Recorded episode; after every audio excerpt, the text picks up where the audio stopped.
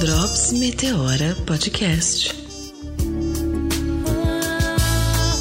Olá pessoal, sou Renata Hilari, junto à minha parceira Cris Guterres, aqui no Meteora Podcast, a gente está dedicada no mês de outubro para falar de candidaturas negras. A gente está próximo das eleições e considerou importante trazer essa pauta, essa reflexão, para a gente fazer valer cada vez mais o nosso voto. No Drops de hoje, a gente convidou a Gleide Davis. Ela faz parte de uma candidatura coletiva de mulheres e vereadoras de Salvador, chamada Pretas por Salvador. Procurem aí nas redes sociais que vocês vão encontrar. A Gleide é pesquisadora das áreas de gênero, raça, classe e saúde mental na UFBA e ela respondeu a duas questões que a gente compartilhou com ela e queria trazer aqui também, porque a gente acredita que vai ser importante a reflexão e ter esse ponto de vista. A primeira questão a gente questionou é, sobre a política de representatividade no país.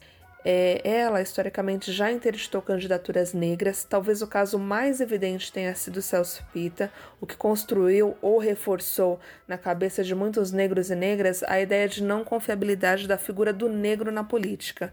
A gente perguntou como superar isso. A outra questão foi a seguinte: as políticas de ações afirmativas deveriam incidir sobre as dinâmicas partidárias ao invés do processo eleitoral em si? Não precisaríamos transformar os partidos? Fique aí com a resposta da Gleide, espero que vocês gostem e a gente segue aí com os drops que vocês vão conferir ao longo do mês de outubro, início de novembro.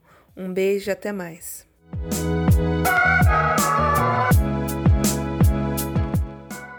Olá a todas e todos, eu me chamo Gleide Davis, sou militante, estudante das causas de raça, gênero e classe e saúde mental, sou uma das pretas por Salvador, junto com as companheiras Cleide Coutinho e Laina Crisóstomo. Em relação à questão da representatividade, a questão da confiabilidade na figura das pessoas negras na política, é importante a gente entender que esse é um dilema que ele é estrutural e ele se estrutura através do próprio racismo em si, né, que faz com que nós não tenhamos confiança nas nossas próprias figuras, primeiramente porque nunca fomos representados por nós mesmos, né, em espaços de poder, em segundo lugar porque fomos sociabilizados para não acreditar na nossa potencialidade enquanto seres políticos, enquanto indivíduos políticos. Então a questão de entender que a pessoa negra ela é de confiança tem muito mais a ver com a questão da estrutura do racismo em si do que com casos pontuais de pessoas negras que cometeram falhas de caráter. A gente tem secularmente no Brasil uma política representada por homens brancos, héteros cristãos, que cometem diversas falhas e faltas de caráter, que estão envolvidos em diversos escândalos de corrupção e permanecem na política intocáveis ou em cargos públicos, ganhando dinheiro, ganhando a vida com a política, recebendo a herança da política, tal qual a gente vê, por exemplo, Fernando Collor de Mello, que atualmente é senador né? Ainda que fosse envolvido num escândalo gigantesco que marcou a história do país. Então a gente entende que a questão da confiabilidade, ela tem a raça como questão, como um fator que demarca quem deve ou não representar a política do país. Como superar isso? É importante que nós, pessoas negras, que estamos galgando cargos públicos e que, porventura, consigamos ser eleitas e eleitos, tenhamos em mente que precisamos galgar políticas públicas que sejam voltadas para a equidade racial dentro dos espaços políticos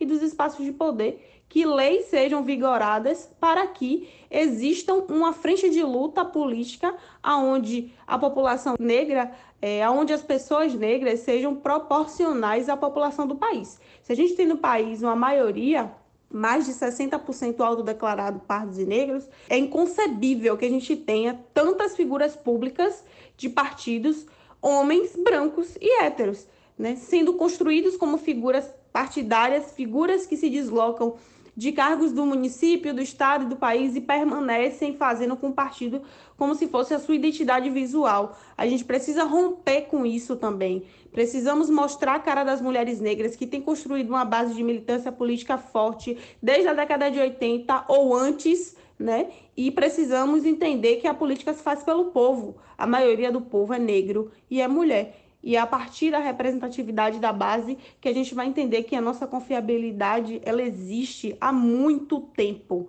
Basta que a gente dê essa chance a nós mesmos de mostrar que somos totalmente capazes de fazer política para nós. Sim, eu concordo né, que as políticas de ações afirmativas elas devem incidir sobre as dinâmicas partidárias, é, mais ainda elas devem se expandir para todos os espaços que envolvam decisões. Né? A gente tem na maioria das bases dos movimentos, não só partidários, mas dos movimentos sociais, muitas mulheres negras, né, tomando partido pelas decisões políticas dos seus movimentos, porém não tendo voz política suficiente para decidir sobre si mesmas, né? A gente tem formatações de movimentos sociais é, onde existe de uma forma quase que mecânica decisões que são verticais, aonde é, a coordenação, a direção dos movimentos decidem sobre a base e a base é feita de mulheres negras em sua grande maioria e a gente precisa ter voz política para ter justamente essa questão da decisão. E sim, acho que é importante a questão da transformação dos partidos e é importante que essa transformação dos partidos ela não seja meramente figurativa, né? Que nós não, não comecemos a fomentar figuras de mulheres negras como é, o chamado chaveiro, né? Que é aquela figura que está ali porém ela obedece a uma série de critérios no qual nem ela mesma tem acordo. Então é importante que a gente transforme não só as figuras partidárias, mas também que a gente transforme as ações dos partidos, que a gente transforme a direção do partido, que a gente transforme as tomadas de decisões dos partidos, que os partidos comecem a tomar a ideia de que é importante pensar política a partir de raça e de gênero em primeiro lugar, porque a base da sociedade brasileira é fundada por mulheres negras, é, é estruturada nas mulheres negras. Não existe política pública sem pensar as mulheres negras. E quando a gente entende isso, a gente entende que é mais do que fundamental que essa transformação aconteça dentro dos partidos políticos e dentro dos movimentos sociais.